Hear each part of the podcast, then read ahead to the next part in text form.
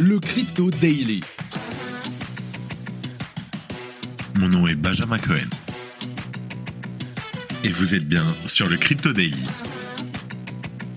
Le podcast qui traite de l'actualité crypto, NFT et métaverse.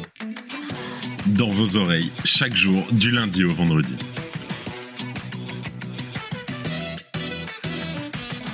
Salut, j'espère que tu vas bien. Sache que de base, j'avais pas prévu de faire d'épisode aujourd'hui, 14 juillet, jour férié.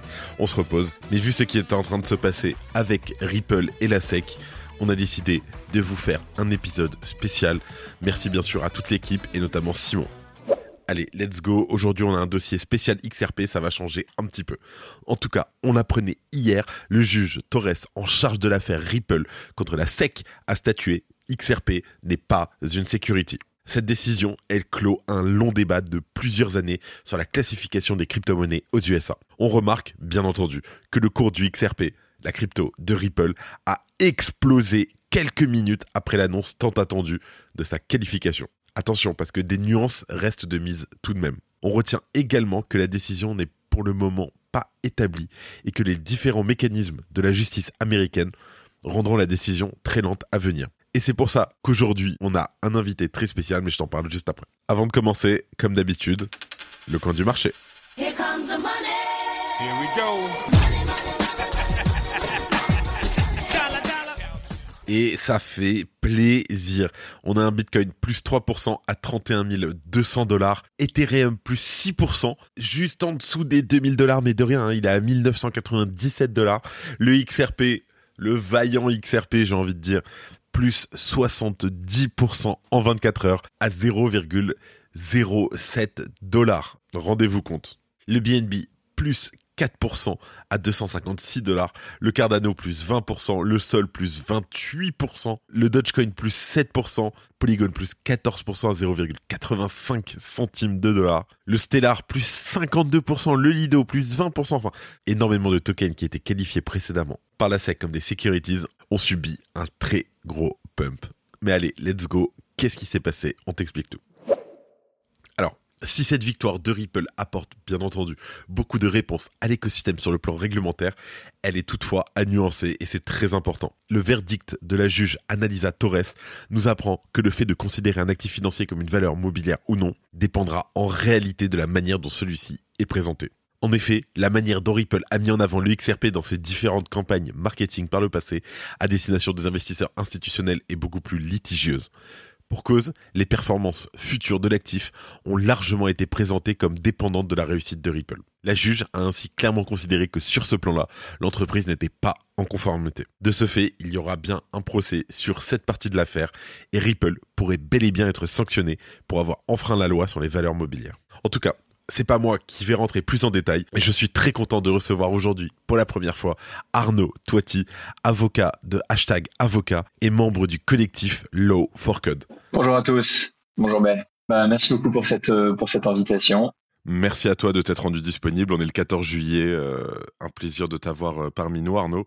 Alors, Arnaud, rapidement, est-ce que tu peux nous expliquer un petit peu ce qui découle de la décision du juge à propos de Ripple et d'XRP hier? Alors la, première observation qu'il faut faire, c'est qu'en réalité, c'est pas euh, juste euh, XRP contre Ripple, c'est beaucoup plus large. C'est ça fait suite à, une volonté de la part du régulateur américain, la SEC, de requalifier euh, un certain nombre de, jetons. D'ailleurs, la plupart des jetons, en fait, en réalité, de security token, donc de titres financiers. Pourquoi? Parce que une autorité, comme la SEC, beaucoup d'autorités d'ailleurs, bah, son objectif, c'est de contrôler et pour pouvoir contrôler, il faut qu'elle arrive à déterminer que euh, ça relève de sa de sa compétence et de sa juridiction. Et donc depuis euh, maintenant plusieurs mois, on fait face à une volonté très agressive de la part de cette autorité de requalifier euh, tout et n'importe quoi en security token. Et là où cette affaire elle est intéressante, c'est que finalement le juge va faire une analyse précise, va pas se contenter de reprendre un peu mot pour mot l'analyse du régulateur, mais va réellement rentrer dans le vif du sujet pour voir si de manière précise ou pas, euh, les jetons euh, Ripple sont des jetons qui relèvent des, security tokens. Et alors après, on peut rentrer, je ne sais pas si tu le souhaites, mais en tout cas, on peut rentrer dans la décision pour, pour voir un petit peu quels pourraient être les impacts non seulement aux États-Unis, mais aussi en Europe, parce que par mimétisme, on a souvent tendance à suivre en fait ce que les Américains font avec euh, quelques mois de retard. Est-ce que la SEC peut récupérer la décision? Est-ce qu'elle peut aller en arrière? Est-ce qu'il y a un moyen de faire appel? J'imagine que oui, mais d'invalider plus ou moins le, la décision. Alors euh, déjà évidemment qu'on peut faire appel et si on fait appel c'est comme euh, c'est comme en France. Forcément on remet les compteurs à zéro donc c'est tout à fait envisageable. Et en réalité, c'est tout à fait envisageable. Et c'est ça le paradoxe aussi. Non seulement que cet appel soit réalisé par la SEC, c'est tout à fait possible, parce que c'est quand même un sacré camouflet pour, euh, Gary euh, Gensler et également pour la SEC au sens large, mais de manière assez euh, contradictoire a priori au premier abord, ça pourrait être aussi le cas de, Ripple. Pourquoi? Parce qu'en fait, dans cette décision, le, juge, enfin la juge, fait le distinguo entre les ventes de tokens qui sont en direct à des investisseurs institutionnels et les ventes qui se font directement par les smart contracts de manière décentralisée. Et en fait, elle explique que pour les ventes aux instituts, aux institutionnels, bah, en réalité, ce sont des security tokens. Et ça représente bah, la quasi-totalité des ventes de ce jeton. Hein, c'est près de plus de 700 millions de dollars. Euh, donc, en fait, euh, finalement, la décision, elle paraît bonne pour l'écosystème. C'est pour ça qu'on a pu voir évidemment un jump monumental de la valo du, jeton euh, euh entre hier et aujourd'hui. Pour autant, pour Ripple, c'est pas forcément une très bonne nouvelle. Donc il est tout à fait envisageable, selon moi, même très très probable qu'il appelle, euh, et, et, que donc en réalité les cartes soient rebattues. Donc il faut pas faut pas tirer d'enseignements trop radicaux, puisque finalement en appel on pourrait avoir une décision euh, différente de celle qu'on a eue en première instance. Ok, donc si je comprends bien, en fait, rien n'est joué et certains tokens XRP sont quand même considérés comme des securities. C'est pas exclu. Après, je trouve que la, la et c'est là où c'est très intéressant, c'est que cette décision, elle, enfin, la Cour en fait revient sur un point déjà. Euh, et moi, j'y suis très sensible parce que c'est un sujet que, j'avais tendance à entendre même en Europe, c'est de considérer que tout ce qui est spéculatif serait un titre financier. Et, et là, euh, et le juge en fait fait un, un, parallèle que je trouve très intéressant, c'est qu'elle dit bah finalement, euh, ça voudrait dire que euh, toute personne qui achète un cheval ou une voiture bah, elle, a l'espoir potentiellement un jour de revendre et de faire une plus-value. Donc, dans ce cas-là, on va appliquer à la vente des voitures et à la vente des chevaux euh, la réglementation euh, financière, ce qui n'a aucun sens. Et elle part de ce postulat-là, et après, elle déroule en, expliquant que, justement, euh, pour elle, clairement, les jetons ne sont pas des titres financiers parce que concrètement, ça rentre pas dans les critères qui permettent de les qualifier comme tels. Ok, très clair. Euh, dernier point que j'aimerais aborder, c'est le fameux euh, test de Howie, donc qui a été euh, fait depuis près de 65 ans, 70 ans, je crois bien. A priori, il a été retenu pour déterminer si une crypto est une securities. Ça, on est d'accord. Il faut le changer quand même, ce fameux test. Alors c'est très intéressant ce que tu dis parce que justement Ripple a essayé de le, faire évoluer, a essayé de rajouter des ingrédients, comme dit la juge, c'est assez marrant, des ingrédients complémentaires et en fait la juge a dit non. Oh oui, ça marche très bien, donc on va utiliser oui. Et en fait, elle va même pas aller chercher les trois critères de oui, elle va en chercher un seul, en disant grosso modo, est-ce que euh, la valorisation du jeton, elle dépend de la santé financière de la boîte ou est-ce qu'elle dépend d'éléments d'extranéité comme euh, le marché, etc. C'est-à-dire quand on va investir dans le jeton, est-ce qu'on va investir dans le jeton en se disant ok euh, euh, Ripple va gagner de l'argent donc mon jeton va augmenter et donc là ça ça aurait ça s'apparenterait à un titre financier ou est-ce qu'au contraire on va se dire bah, on achète le jeton mais en fait on sait même pas que c'est Ripple derrière ou alors on sait que c'est Ripple mais de toute façon on sait que ça n'a pas de lien direct avec la performance de Ripple. Et en fait elle dit bah oui quand vous achetez un jeton peu importe que l'émetteur marche ou marche pas ça va être décorrélé. Et donc c'est pas un titre financier en gros en substance c'est-à-dire que ça reste une décision qui, euh, je pense, euh, est intéressante. Elle est importante parce que c'est un, c'est un coup de boutoir quand même dans le, dans l'argumentation et dans la volonté de la SEC d'un peu tout requalifier. C'est pour ça que le marché l'a pris euh, positivement. Pour autant, je pense qu'il faut être très vigilant. Il faut pas en tirer de conclusions hâtives. Il faut se dire que c'est que le début de la, c'est le début du combat, quoi. Ok. Alors juste avant de terminer, Arnaud, en conclusion, c'est quoi?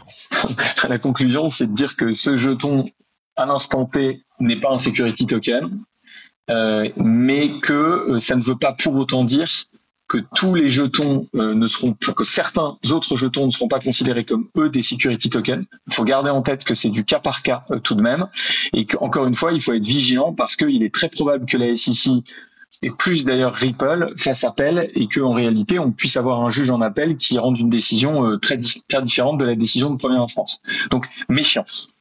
Voilà. Le mot d'ordre c'est content mais méfiant. Eh bien, merci beaucoup Arnaud, c'est très clair. Merci pour ton temps et je te dis à très vite sur le Crypto Daily. Merci beaucoup. Merci à tous. C'était Arnaud Toiti de hashtag avocat et du collectif Law for Code. Merci à lui. Bien entendu, il y a tous les liens en description. Si tu aimes le daily, une note et un commentaire nous aident énormément. Aussi, si tu ne veux rien rater de l'actualité, abonne-toi.